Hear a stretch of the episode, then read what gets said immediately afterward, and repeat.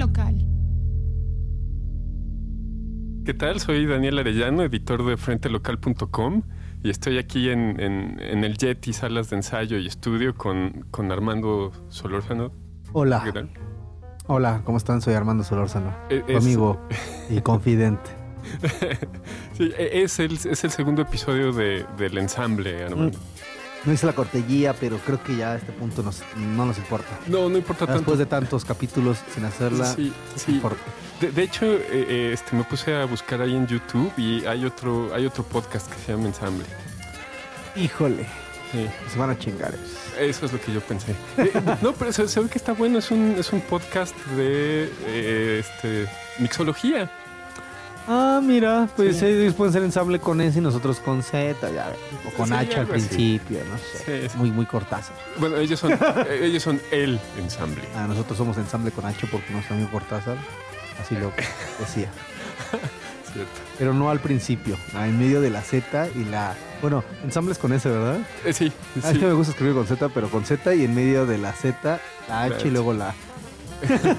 sí. Bueno, ahí veremos, vamos viendo qué, qué, qué hacemos. ¿Qué? Ajá. Bueno, pues es nuestro, nuestro segundo episodio y, y tienes algo especial para platicar el día de hoy. Creo que todo lo que vamos a hablar aquí va a ser especial. Hoy vamos a hablar del reggaetón en el jazz. No, no es cierto. ¡Wow! No, no es verdad. No, vamos a hablar de un disco. Es que a mí como me encanta esa fecha y ya Dani como que decía ya, güey. O sea, ¿por qué? Ya te voy siguiendo, ya voy Ya. entendiendo. El año 1959, importantísimo para el jazz, para la música, las vanguardias, el arte. Bueno, específicamente el jazz, ¿no? Digo, que venía gestándose mucho en el mundo del arte en general. Y bueno, y quiero hablar específicamente de Charles Mingus y su Mingus A. Um. Es un discazo. ¿Qué te pareció? Me pareció muy interesante. Eh, hay, hay de todo, hay de todo. Eh, este, hay tomas muy, muy naturales, muy espontáneas. Claro. Eh, eh, este, hay, hay, hay piezas eh, este, que, que- que van para, para abajo a veces, que, que son como introspectivas. Así las sentí y, y me parece que, que está muy lleno de, de cosas por todos lados. Está, yo solo voy a decir, está increíble por no adelantar. Tiene de todo. O sea, es como, ¿qué quieres? Ahí está. Y bien hecho. Ajá. Pero empecemos, mira. Vamos a empezar con una pequeña, hablar de 1959 en Estados Unidos, ¿no? Pues mira, no tenía mucho que la, guerra, la Segunda Guerra Mundial había acabado, ¿no? Y se había formado la Unión Soviética. Entonces los gringos pues tenían el miedo del el bombardeo ruso. Tú sabes que la Guerra Fría por ahí, si no había ya empezado, se estaba, estaba por empezar, ¿no? La Guerra sí. Fría. Sí, bueno, prácticamente el, el mundo estaba tenso desde que terminó la, la Segunda Guerra Mundial. Yo en el poder de las bombas. Entonces, Sí, en una sociedad súper, súper. eh, Pues que todos construían sus, sus búnkers en sus, en sus, en sus patios, claro, ¿no? Claro. En el subterráneo. O sea, era como parte del paquete del kit tener tu búnker antinuclear, de bombas nucleares. Sí, y, y tu, y tu cobija. Y ya, Porque no pensaban que, que la cobija funcionaría para algo. es bueno aferrarse a algo, ¿no? Sí, que no sí. tenga sentido.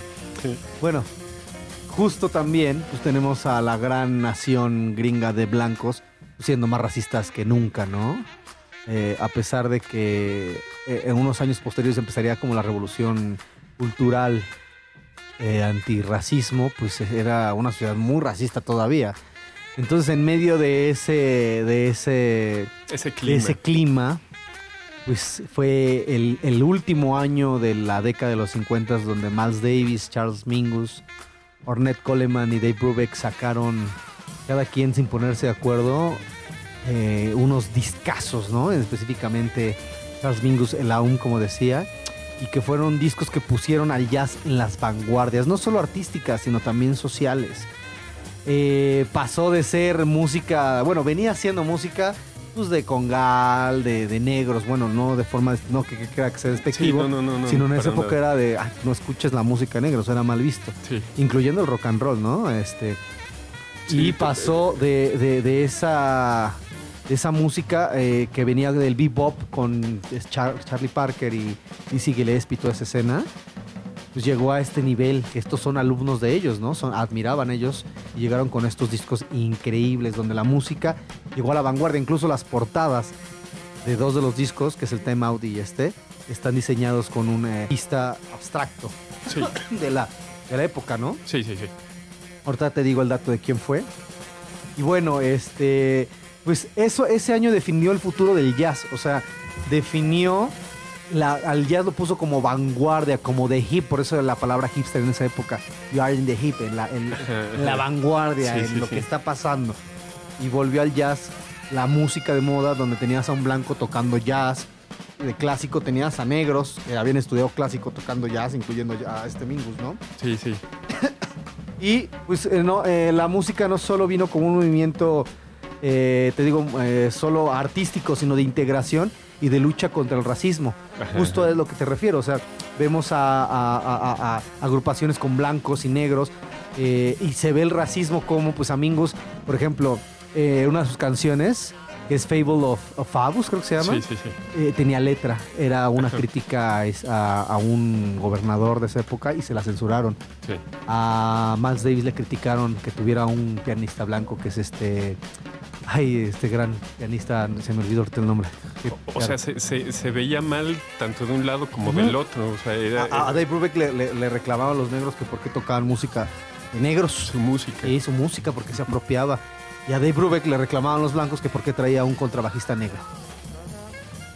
O sea, sí, terrible, ¿no? Y aún así les valió. Mingus fue, bueno, fueron eh, luchadores sociales, tanto de los dos lados, ¿no? No me importa, está sonando increíble la música y es de integración. Sí. Ya se está volviendo, ya trascendiendo eso de blanco y negro, blanco y negro, que, que, pues sí, estaba muy presente en esa época, ¿no? Ajá. Eh, fíjate, citando al escritor de jazz Stanley Crouch, dice, los músicos de jazz no se unieron al movimiento de los derechos civiles que marcó la década de los 60. El movimiento se unió a, A ellos, Ajá. ¿sabes? Y es eso, es muy importante eso, por eso ese año es tan importante. Sí, Y las sí. obras que salieron como vanguardias sociales y como vanguardias musicales, y lo vemos en expresiones. Y hoy vamos a hablar de Charles Mingus. Y, y no, fue, no fue un disco, ni, ni dos, ni tres, Fueron fueron cuatro. cuatro discazos. Yo creo que a lo mejor hasta me estoy quedando corto, no quiero decir una barbaridad. Sí, sí. A lo mejor yo en mi ignorancia solo conozco cuatro, y- pero estoy seguro que sí, fueron cuatro. Fueron cuatro los discos que este llegaron. Bueno. Bueno, pero ¿quién, quién era Charles Mingus? Charles Mingus eh, era un... Es el resultado de... de, de- de varias eh, razas combinadas. Esto- esto cargándolo en razas porque pues el problema racial es muy fuerte en Estados Unidos. Tú sabes Sí, que sí. si eres de papás mexicanos ya eres mexicano aunque seas un caucásico. Sí, ¿no? sí, sí. O que sí, aunque seas blanco y tienes un papá negro, eres negro. Sabes que traen esa onda muy, muy no, no. definida. Sí, y, Charles y- Mingus- y- digo, a ellos les incomoda, ¿no? Sí, pero sí, sí, sí. a mí para nada, digo. Vamos a mencionarlo. Nosotros somos racistas, pero fingimos que no. No, no es cierto. por- porque podemos. Porque ¿no? joder, soy Porque mexicano y soy latino, entonces se me permite. Porque soy minoría según Exacto, estamos, alguien. estamos más, más victimizados que otros. A, a pesar de que creo que los latinoamericanos somos los que predominamos en el continente, ¿no? Sí, sí. Nada, ya eh, quiero decirlo. Yo no creo que estamos de acuerdo. Nosotros no tenemos nada con la raza. Aclararlo por si hay alguien Sí, ahí. eh, eh, al contrario, si, si uno quisiera ofender a alguien, sabemos ofender perfectamente. Perfectamente, No, no, sí. pe- Pero, pero sí es. eh, Pinche estulio. Sería, uy, qué fuerte si me dijeran así. Me enojaría mucho. Pero bueno, cuando- si, si digo negro o algo así, no es. Creo que sí, no es actualmente. peyorativamente. Sí, no es peyorativamente. A mí, yo si fuera negro no tendría ningún problema que fuera negro. Soy café, que me digan kaki, no me importa. Exacto. Entonces, bueno, Charles Mingus nació el 22 de abril de 1922 en Nogales, Arizona. Se crió en Los Ángeles. Ahora iba lo tema de la raza. Él venía, él, no, no, no, no averigué exactamente quién, quién, pero eh, venía de, de- de ascendencia noruega o sueca. Déjame checarte el, el dato. Él, ah, él, sí, sueca, ascendencia sueca, asiática, negra y nativoamericana. O sea, Sí, todo el combo ahí. Nada Sí, le sí. faltaron de, de ser de Jersey. Que después, después compensó y se mudó. Sí, se mudó, Se mudó exacto. para. Cerca, se mudó cerca. Entonces, este. Él decía: No soy lo bastante blanco para dejar de pasar por negro, ni lo bastante claro para que me llamen blanco. De hecho, en- le- viendo un documental, aquí está en YouTube, lo, lo vamos a poner yo creo ahí en las referencias. Sí, sí, sí. Justo empieza él diciendo esto, dice, soy un hombre negro, obviamente lo, no lo voy a parafrasear en inglés, me acuerdo más en español. Sí, no te- Dice, y también algo amarillo. Dice, porque justo de blanco no tengo lo suficiente, pero soy más amarillo que blanco. Pero yo elijo, elijo lo que... Aquí, déjame, lo anoté y quiero decirlo. Sí. Dice... Ay, no lo encuentro y no quiero perder el tiempo en eso. Pero dice justamente lo- la parte fuerte, y lo dice en inglés, dice, pero yo elijo tocar como lo que siento que soy, lo que elijo ser, un negro. Sí. Pero él dice a negro. Sabes que negro es muy despectivo Sí, sí, sí. En, en- en- en- inglés, entonces Así él lo dice así, ¿no? Entonces, bueno, eso lo definió mucho porque eh, a pesar de que no era de ni de aquí a allá, pues lo encasillaron como negro. Sí, De hecho, él empezó estudiando música clásica. Sí. Él estudió trombón primero y cello y era buenísimo. Pero su maestro le dijo, ¿sabes qué, mijito? Te va a pasar como a Nina Simón. Sí, Nina Simón era una pianista clásica, pero por ser negra le dijeron, tú no puedes tocar eso, es música de blanco. Es que a tocar jazz y blues, o sea. Está increíble, yo creo que lo disfrutaron, pero que te digan que no puedes, de ser muy feo, ¿no? Sí, sí. Y él igual se pasó el contrabajo y pues se, volvió un contrabajista experimentado, sobresaliente, todos sus conocimientos. Era súper inteligente, súper culto, ¿no? Era, se volvió un- de los, se volvió, muchos lo consideran como el bajista más import- contrabajista más importante del jazz, ¿no? Sí. Por su técnica. Que se ve opacada a veces por su nivel de composición. Que no solo se fue en la música, también compuso para música de película. Y le te estaba contando de que hizo un tratado para enseñar a tu gato cagar en la taza del baño y bajarle con sus garritas. Qué bárbaro. Y ya en su época más. Inventó el internet. inventó el internet. Casi, Desde casi. Le faltaron unos 50 años, pero casi. O tal vez un poco menos, ¿no? Como unos 20. Sí, bueno, este, eh, en cuestión de defensa ya lo estaban desarrollando por esas épocas, pero... Yo creo que sí. Y bueno, casi. A lo mejor sí fue su idea y se la robaron. fíjate. Sí, sí. Como a Rigo Tobar, que el la NASA, eh, la CIA lo espiaba. De sus ondas cerebrales, dice él. Él se conectaba con Michael Jackson y con Mick Jagger. ¿Y por colaboraban? telepatía. Por eso tenían así las unas ideas. Por telequinesis. Sí, ándale. Wow. Igual, eh, estaba Mingus en esa onda. Sí. sí. Totalmente. Bueno, y él eh, lo mandaron a, a tocar jazz y fue increíble, ¿no? Sí, Te sí. digo, aparte fue muy versátil. No se casó con ningún género, ninguna escuela. Bueno, con ningún estilo y con ninguna escuela cuando aún él creaba estilos y, y escuelas, ¿no? Ajá, ajá. Y él, él le cambiaba la palabra de repente ya dentro de su genialidad o de su salirse. Él ya no le llamaba al jazz, jazz, sino le decía chas. Escribía chas en vez de jazz, ¿no? Con CH. Como si, no, sí, CH. Wow. Sí, porque él decía, pues ya, o sea, quiero salirme de ahí, no quiero atorarme con algo. Él era un músico, lo Sí, trascendió. Y pues al final hasta con guitarras eléctricas estaba haciendo música y Ujú. cosas muy increíbles, ¿no?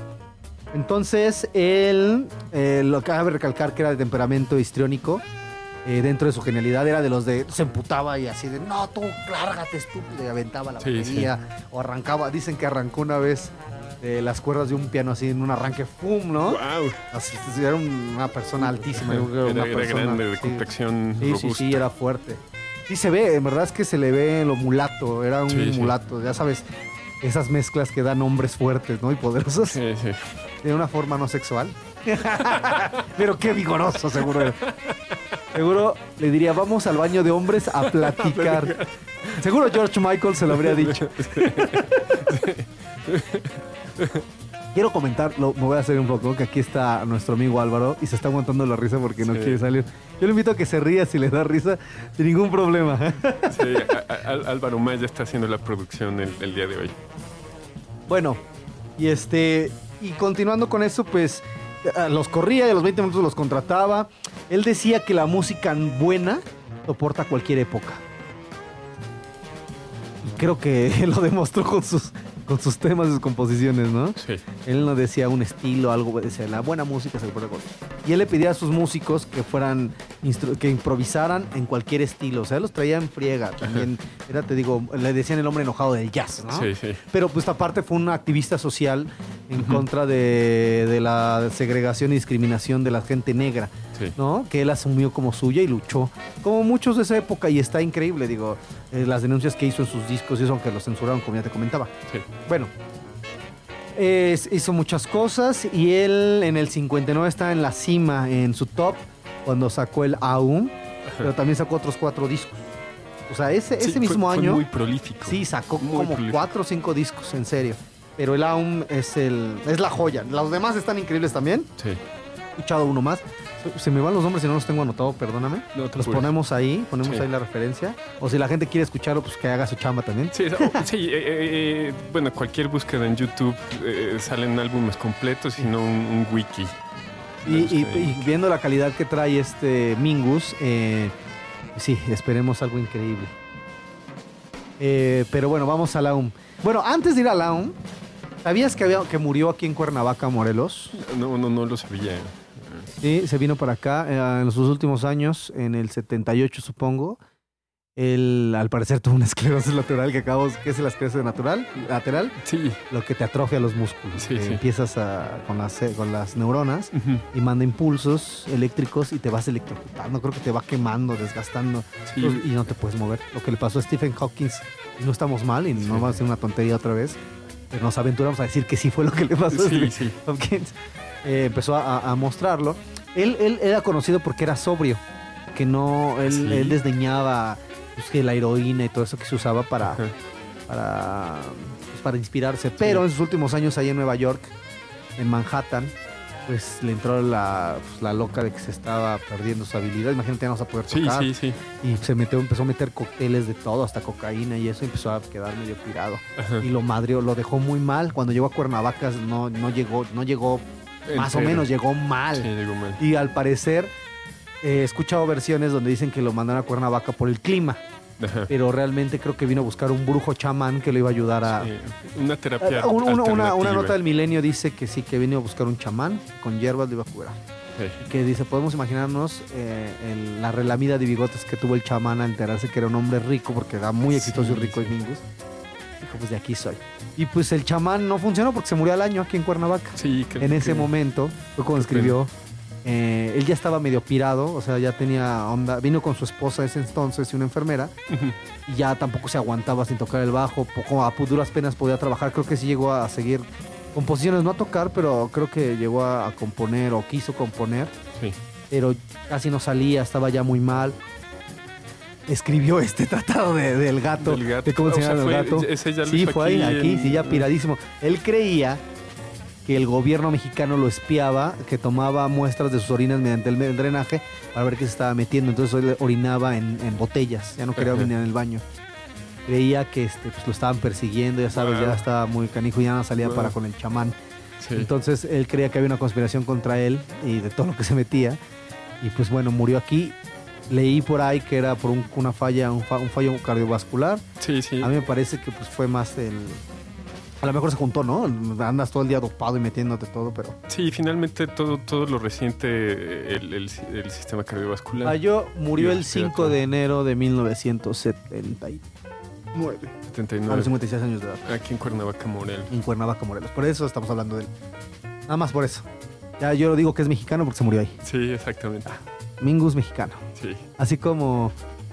Como muchas otras, como Chabela Vargas. Ella decidió Ajá. nacer en otra parte. Sí, ella creo que era de Guatemala.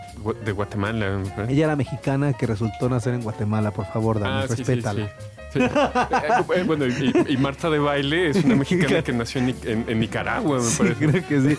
Y Charles Mingus fue un mexicano que nació en Arizona Sí, y eh, murió en eh, Cuernavaca y a mí no me importa, para Sí. mí es mexicano. eh, Oye, Nogales, Nogales, Ah, Nogales. Sí, Arizona. no, claro, en México. Nogales, o sea. Seguro le gustaba el nopal. Sí, sí.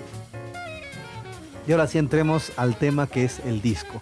Creo que me encanta hablar de todas estas cosas, pero bueno. El disco fue grabado exactamente por una cantidad de músicos. Se podrá escuchar si lo escuchan. Pues que hay varios músicos, que no es el clásico cuarteto, ¿no? Ajá. Es un- una agrupación de músicos en el que está Horace Parlan en el piano, John Handy, eh, Booker Ervin Jr. y Shafi Hadi en los, en- como saxofonistas, eh, Willie Dennis y James McNeppy, no sé cómo eh, pronunciarlo, en trombones. No, o sea, en metales. Bueno, que de hecho los saxofones son maderas, pero bueno, en vientos, digamos. Ajá, ajá. Hay cinco personas, por eso oye como Big Man, ¿no? Está Charles Richmond en la batería que toca increíble. Sí. Uf, o sea, es que todos tocan increíble. La verdad es que te diría, "Ah, es que los solos de batería son lo mejor. No. En verdad, todo es una unión increíble, el disco. Y obviamente Charles Mingus en el contrabajo, líder, compositor, arreglista. Fue grabado en 1955 en Nueva York. No encontré exactamente que las sesiones en qué momento fueron. Pero bueno, salió en 1959. Tampoco encontré, o a lo mejor no puse atención. Eso se los dejo de tarea a ustedes. Eh, ¿qué, qué- qué- qué día salió? ¿Qué fecha sí? ¿Cuándo hicieron? eh? Anunciaron en, en Spotify que ya estaba. ¿En qué, en qué día le salió el bigote al amiguito de Pelé, no? Sí, sí, sí. ¿Con qué canción lloró el Rey Pelé cuando tenía 15 años? No, sí, seguramente en el Instagram o en Twitter dijeron, mañana sale chavos, preguárdenlo.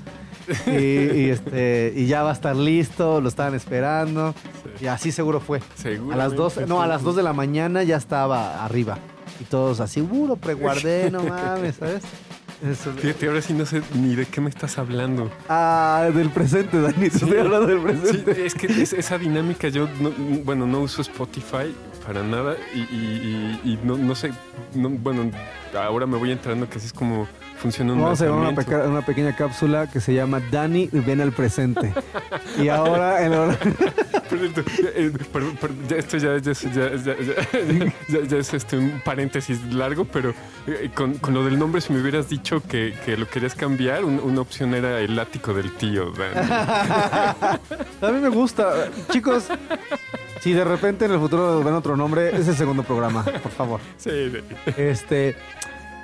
Bueno, Dani, actualmente puedes pedir a la gente que preguarde tu disco. O sea, tú lo subes y le dices a tu gestor, oye, aunque ya está arriba, ponle que salga el 6 de, ju- de agosto. Y ya desde ahorita tú vas diciendo que va a ser el 6 de agosto por cuestiones que tú quieras, ¿no? Las que tú quieras. Frívolas o una estrategia de marketing increíble. Y a la gente le pides que preguarde, entonces ya la gente dice, ah, ya, lo guarda para que no se le vaya la memoria. Entonces ya el 6 de agosto, un día van a entrar y ya va a estar cargado ya el disco. cargado. Así es y así lo hicieron seguramente ellos. Pero no va a estar cargado en, en- en el dispositivo, sino en, la memoria de, de la aplicación. Sí, y depende de cómo tengas tu, tu dispositivo. Creo que puedes eh, Se sincroniza. poner- ponerlo a que se descargue ya. O sea, si tú lo dejas, creo, no estoy seguro, que puedes poner sí, eh, ya, o sea, tú ya te lo, lo suscribiste a, tu, a, a ti. También que una vez suscritos se descarguen a tu dispositivo. Sí, sí. Dice que puede hacer eso, entonces Mire. es como tú quieras. Actualmente es como tú quieras. Sí. Y viene muy a cuento porque seguramente el, el AUM eh, la gente lo puede, lo puede descargar en su dispositivo. Claro, totalmente. Eh, estamos a muchos años en el futuro de ese disco. Entonces lo pueden descargar ahora mismo. Sí. Bueno, a ver, rápido. El, el disco se compone de nueve temas increíbles donde vas a encontrar de todo. Empiezas con un soul, un soul precioso, muy al estilo Mingus. De hecho, este, este disco, según yo, inaugura el estilo que se llama Mingus Big Band, que es un estilo de Big Band. Aunque no es propiamente una Big Band. Sí, sí. Eh, o bueno, sí, porque tenía más músicos de lo que los cuartetos se la. Sí, exacto. Era, era todo un Pero es un ensamble estilo de arreglar Ajá. él. Podemos encontrar aquí cuatro dedicatorias. Bueno, empieza con un soul y va con una dedicatoria que se llama Good Boy Pork Pie Hat. Sabes que el Pork Pie Hat es como hat es como el sombrero que usa Heisenberg, ¿no? Según yo, de Breaking Bad. No me digas que no has visto esa serie, Dani. Bueno, No he visto es un sombrero que parece un pie arriba y es redondito como... Búsquenlo en internet. Y se- eso es una referencia a su amigo que falleció, este Lester Young, es, era su saxofonista, murió como un mes antes de que saliera el disco. Y, s- y- y bueno, eh, eh, regresando un poco, Better Get, Getting Your Soul es como un calentamiento de motores y es un soul súper chitin- empieza súper súper padre, eh, todo soulero pero a su estilo, mezclando cosas nuevas con su técnica impecable de, de este, este señor. ¿Quieres escucharla ahorita? No, a- ahorita ya, ya la estamos escuchando. Con, Es con cierto. la magia de la edición. Es cierto. Perfecto. Sí, esta- estaba buscando el- el- el- la lista de temas. Sí, Después entonces- viene este, esta dedicatoria y es la verdad es que es de mis temas favoritos, el Goodbye Pork Hat. Es una balada, pero ahora que sé que es una dedicatoria a, a- raíz de esa investigación he aprendido mucho de mis discos favoritos. Sí, fíjate. sí, sí. Y ahora veo la nostalgia, la, la despedida, la carta de adiós, que es este sí. tema a su amigo. Lo ves con otra perspectiva. Sí, no, no, no, y sí suena, o sea, siempre me sonó muy, muy nostálgica. Me encanta. La verdad es que es una rola que siempre conecté porque me suena muy nostálgica, muy lenta. A mí yo no soy de rolas lentas. La verdad es que tú sabes que soy muy acelerado. Sí, sí, sí. Pero esta rola, cómo la gozaba y sí es muy. No es fúnebre, es una despedida muy nostálgica y es muy bonita. Y, y- y además muy cobereada. Ah, Bueno, no sé si en el, Sí, sí, si en sí. el ámbito del jazz se... Claro. Que se llaman este, eh, varia- variaciones. Variaciones. Sí, No, bueno, no, sí. hay muchas interpretaciones a, a- a- a esta pieza en particular. Después viene Boogie Stuff Shuffle, que es un boogie totalmente súper. eh, eh, la batería, este compa va. Ay, súper rápido. Yo no sé ni cómo le hace. Es más, este, podemos ponerlo un ratito para escuchar el ride. Claro que sí. Porque a lo mejor a veces me confundo en temas, pero sí, sí es este. Es, es un shuffle así. Ah, bueno, no me escucho, ¿verdad? No te escuchas, pero sí te sigues grabando. Ah, ok, ok, ok. Compre chicharrones.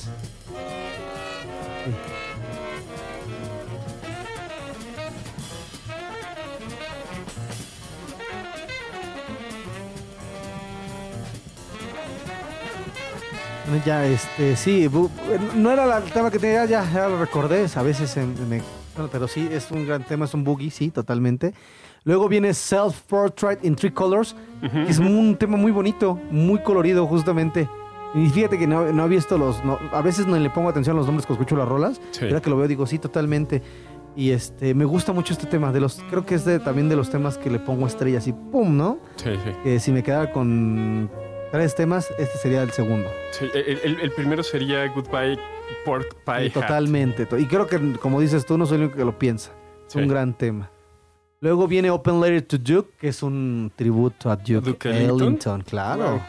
Claro, es un. Y de, y de hecho se oye un poco el estilo de, de componer de Duke Ellington de, de grandes. De, de- Duke Ellington viene de las orquestas grandes de salón Ajá, y de ajá. esas canciones súper pegajosas, melosas. Totalmente es un tema. Eh, bueno, más modernón, más interpretado, más a su estilo con su, su forma de ejecutar. Pero sí se oye ahí la velocidad y los temas fácil, este, pues más meloso, como de Duke Ellington, ¿no? Sí, sí. Súper bonito. Después viene otra, otra dedicación, Beard Calls, que empieza como lo quería este... Beard Calls, así le decían Bird a este Charlie, Charlie Parker. Parker. Por es una dedicatoria. Y empieza como con unos pájaros, ¡uh! como lo- con los eh, alientos haciendo sonidos como de pájaros. ¿no? Súper loquito y de repente se arranca ahí un bebop sabrosón, bebop moderno, big band, no sé. Y los solos de todos están increíbles. La verdad es que no sé quién, quién está dando solos. Pero a pesar de que está el solista, en verdad, la sección rítmica de Mingus, acá van en chinga casi todos los temas, van, Sí, sí. van, van en una velocidad up tempo increíble Sí, sí. y unos acompañamientos y unos cuatros de repente y de repente brilla por acá y por acá y se van para abajo, pero todos al nivel increíble, pues como te decía anteriormente que Mingus los traía en chinga, Sí, sí. eh, esas ejecuciones. ¿Tú qué piensas? Mira, yo sé que, mira, voy a decirlo, aquí tenemos un programa de jazz y, el, y aquí el, el director le caga el jazz. Bueno, bueno, mi- mira, eh, Hasta ahora. digamos que, que es, un, es un ejercicio de tolerancia. No, no, no. No, ya sé que no te caga. No, no, no, no, que, eh, solo no- nunca me ha tocado eh, tener mucho contacto con el jazz. Este, yo ahorita bromeando con, con unos amigos aquí afuera de la sala, les decía que es mi curso de apreciación, un curso Claro. intensivo de apreciación al jazz. Y este, más bien, ah, ahora, bueno, ahorita más bien acabo con la lista Sí, y me dices. Luego viene Fables or Fabus. que, que este- es una fábula de Fabus. Esta canción tenía letra. Bueno, es- sí es una canción porque tenía letra. Le quitaron la letra. Es una canción satírica. Suena pa, pa, pa, pan. O sea, a mí me recuerda eh, un poco el intro, como la música que usaban para que se, se desnudaran en los clubs. El tss. Y el ping, ping, ping, como muy, muy circense, muy de payaso. Y tengo la letra. ¿Quieren escucharla? ¿Quieren saber qué dice la letra que, que le censuraron? Venga, venga. Porque esta letra va para, te voy a decir cómo se llamaba este señor, Orval Fabus, que era el gobernador de Arizona, era un racista hijo de puta. Así lo dice él. Yo no lo conocí. sí. Estás, estás eh, Probablemente- citando, Tal vez, a- probablemente a yo por, a porque él era de. Arizona Ajá. y actualmente yo por ser mexicano me pueden detener si me ven sospechoso. Ah, sí, ah, Sí, claro, claro. sí, en Arizona claro. sí, ¿no? Sí, Sí. Si me veo, si me veo ilegal, sí me pueden detener. Sí. Más, pues mírame. Los que no me conocen, soy de, de la raza de bronce. Y este. Y bueno, le puso unas líneas bastante fuertes. Mira, ahí les va. La verdad es que sí vale la pena eh, que les lea estos. Estos versos, ¿no? Ay, no, eh, ¿dónde están? ¿Dónde los dejé? Perdónenme mi relajo, amigo. Aquí está. Dice, Oh Lord, don't let them sh- shoot us. O sea, no nos dejen que nos disparen. Oh Lord, don't let, don't let stop us. Perdón mi mal inglés. Que nos apuñalen. No more swastikas. Oh Lord, don't let me tar um, fader us. Eh, como que nos barra, ¿no? Que nos saque y nos quite. Y dice, por favor, Señor, no más Klan. En el nombre que es alguien, en el nombre de alguien que es ridículo como el gobernador Denny Fabius, así directamente. ¿Por qué está, por qué, why is he so sick and ridiculous? He won't permit integrate schools, then he is the fool. Y se repite. Sí, ¿por, por- por qué es tan, por qué está tan enfermo y ridículo? Sí, no, Ni sí. siquiera permite las, las escuelas Las- integradas. Sí, sí, ajá. Ah, no, dice, name me a handle that, that's ridiculous. Da- Danny Richmond, Vivo Thomas, Fabius, Russell, Rockefeller. Y es, bueno, Wow. todos estos nombres de que dice, ¿quiénes son de los man- menos útiles y ridículos? ¿Por qué son tan enfermos y ridículos? 2, 4, 6, 8. They brainwash, brainwash and teach you hate. Te lavan el cerebro cerebro. y te enseñan a odiar. Hola, hola. Bu- ah, porque hay una parte que suena tun y dicen un bu. Nazi fascist supremacist. O eh, nazi fascista supremacista blanco, ¿no? Bu al Ku Klux Klan con Jim Crow Plan. No sé quién sea Jim Crow Plan, Sí, pero yo creo que en su época eran nombres importantes y le dijeron, "No, eh, aguanta, carnal. Sí, sí, no, bueno, Pero ahí le vale ¿eh? Rockefeller. En esa época eran, pues sí, eran la economía.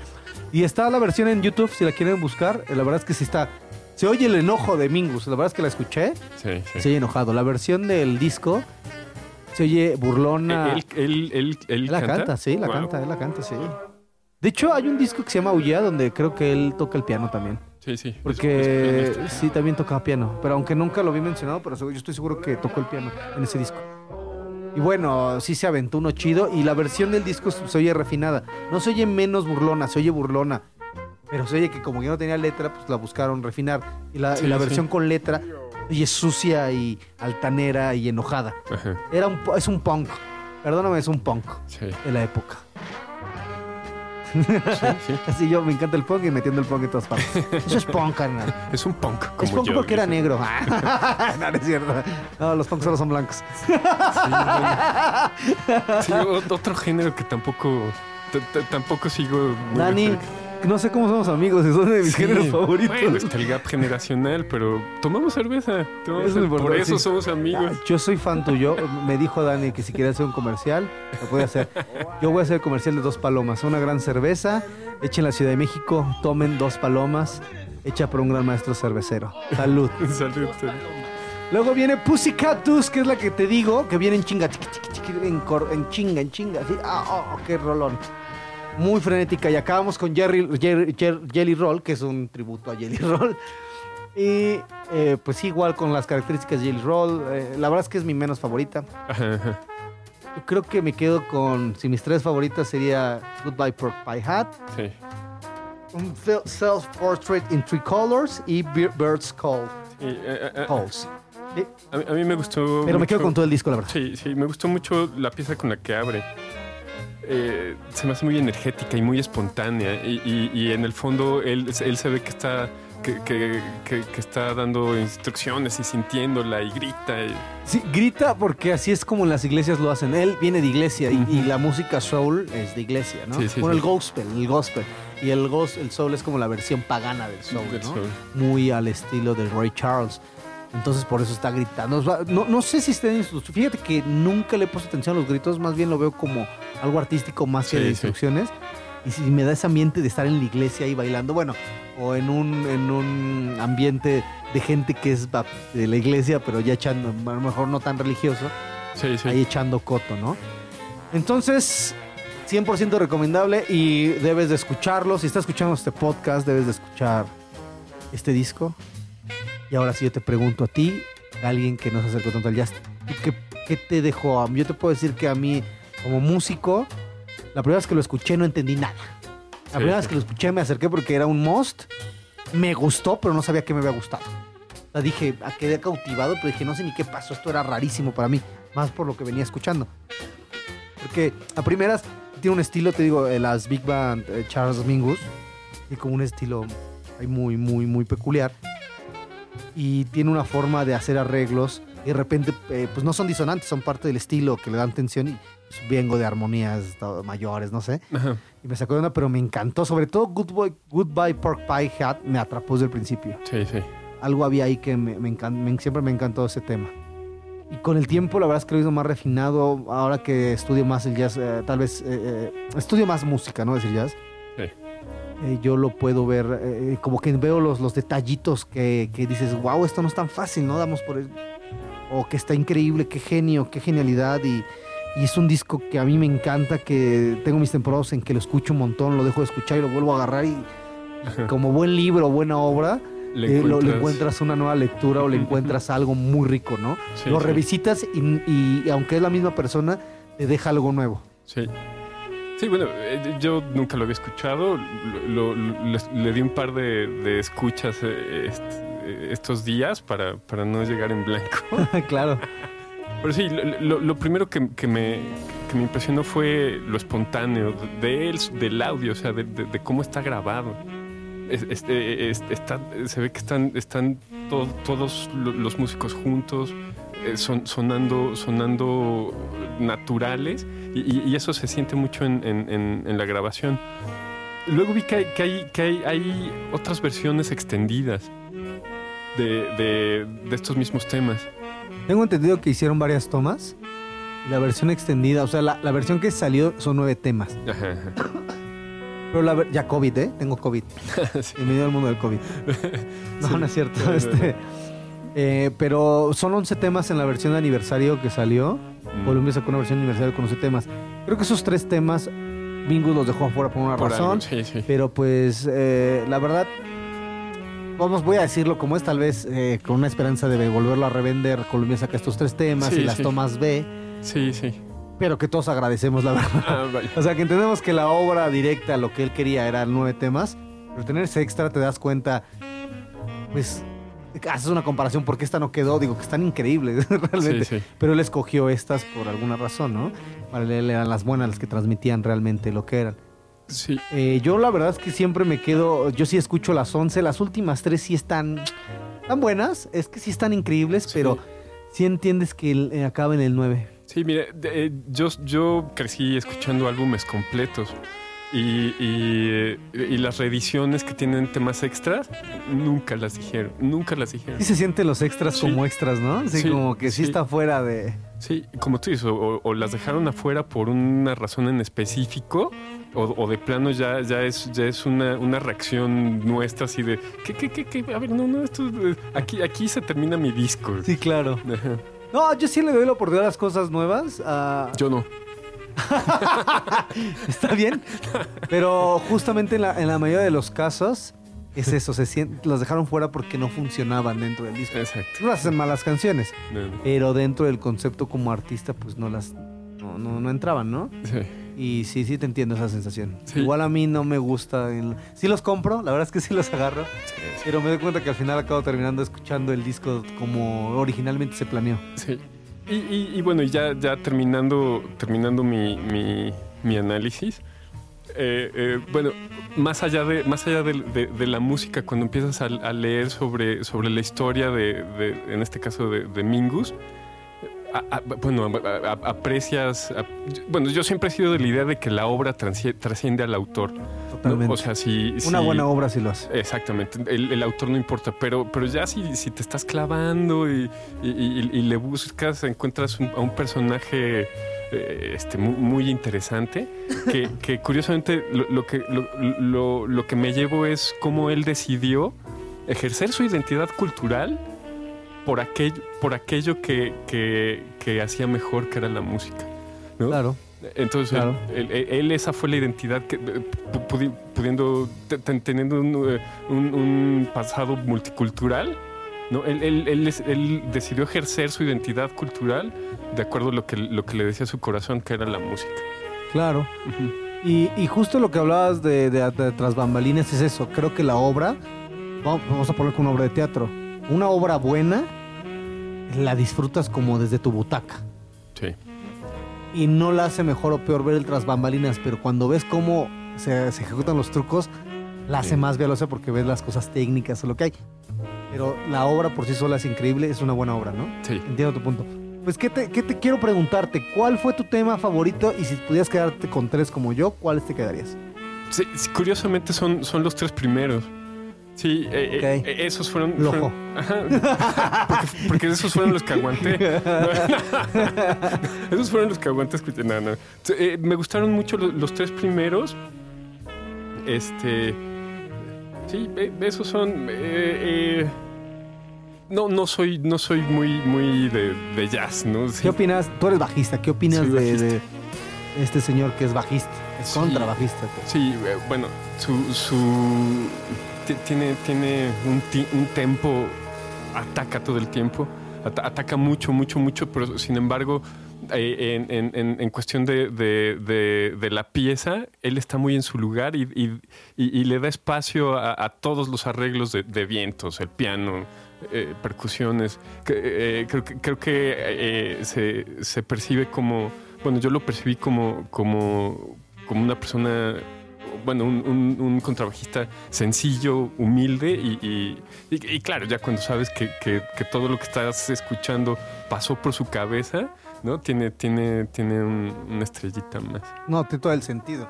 O dices tú, él no escribió todo el disco para él, porque, pues, bueno, de seguro tiene uno que está escrito para contrabajo.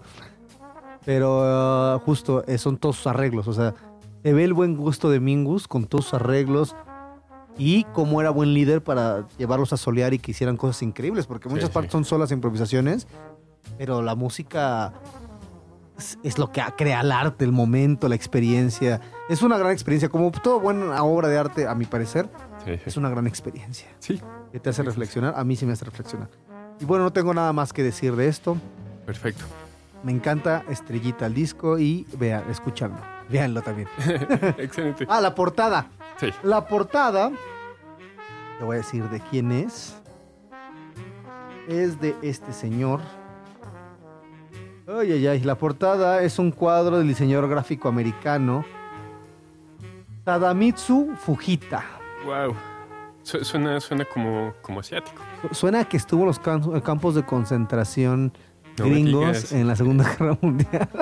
Cuando le tenían miedo a los japoneses. Pues sí. No, no sé, no sé.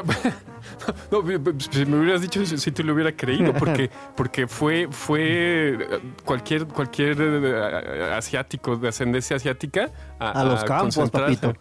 Hasta que demuestres que no nos vas a traicionar. Sí. De hecho, todo ese miedo también, pendejo, irracional, sí tiene una explicación porque en Hawái hubo muchos, en lo de Pearl Harbor, hubo Ajá. muchos asiáticos infiltrados. Y hay muchos reportes de un de asiático. Bueno, eso es real, no tengo bien el dato, creo que es específicamente un fotógrafo. llegó a tomarle fotos a las bases y así todos, ah, ¿Cómo estaban? Su japonesito, así. Sí. Y él fue el que dio el santo enseña de todo el ataque a Pearl Harbor, en una comunidad de japoneses que estaban infiltrados ahí. Wow. Y eso pues, se quedaron así como de, "Verga, confiamos en estos canijos. O sea, neta llegaba así como a fotografiar Sí, y todo, ah, chido, ¿no? Hasta, le, hasta le- No, vivía él ahí, vivía en Hawái. Ujú. Vivía en Hawái.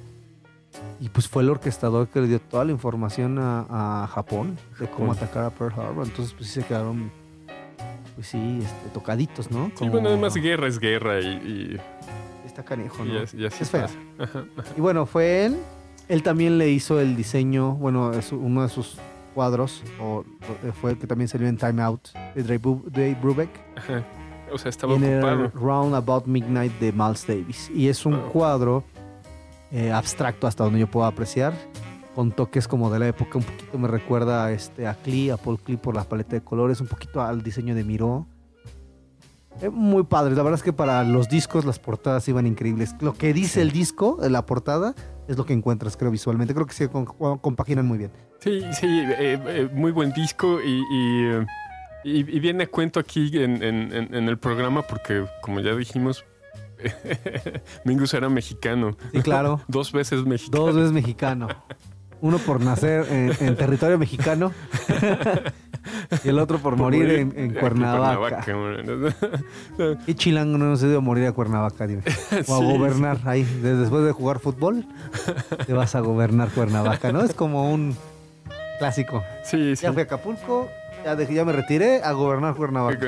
Sí, así es, así es. Entonces, entonces bueno, viene muy a cuento y, y- y, y ahora me dan ganas de seguir repasando la producción de 1959. Deliciosa Ajá, a- antes de, de- de- de pasar tal vez a, a, A 1960. a 1960 como suele ocurrir.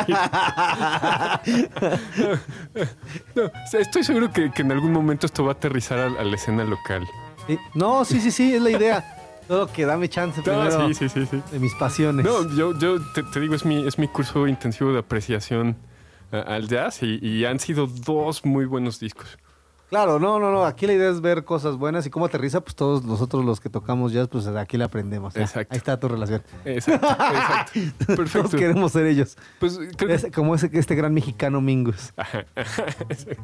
Pues bueno, con eso nos despedimos, Armando. Es, es el, el- el ensamble episodio 2. Muchas gracias. Eh, eh, si alguien quiere enviarte una grabación, un tema, un comentario, ¿dónde te encuentran? Eh, encue- a mi correo es armando.solórzano, S y luego Z, 1 en número, todo en minúscula, el 1 en número, arroba iCloud.com.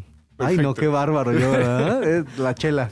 Perfecto. De, de- de cualquier forma, eh, eh, ta- también nos pueden, nos pueden encontrar en, en frentelocal.com, ahí en, en la página de contacto, o en el correo medios arroba frentelocal.com, O en sus sueños. o en sus Van a sueños. soñarme.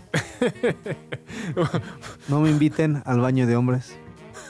Porque prometí no hacerlo ya más. Y Tengo una esposa, hijos. Respétenme. Respétenme en sus sueños. Bueno, pues salud y muchas gracias. Salud. Salud, Alvarito. Esto fue una producción de Álvaro Maya, nana. Perfecto. Frente local. Construye tu ser.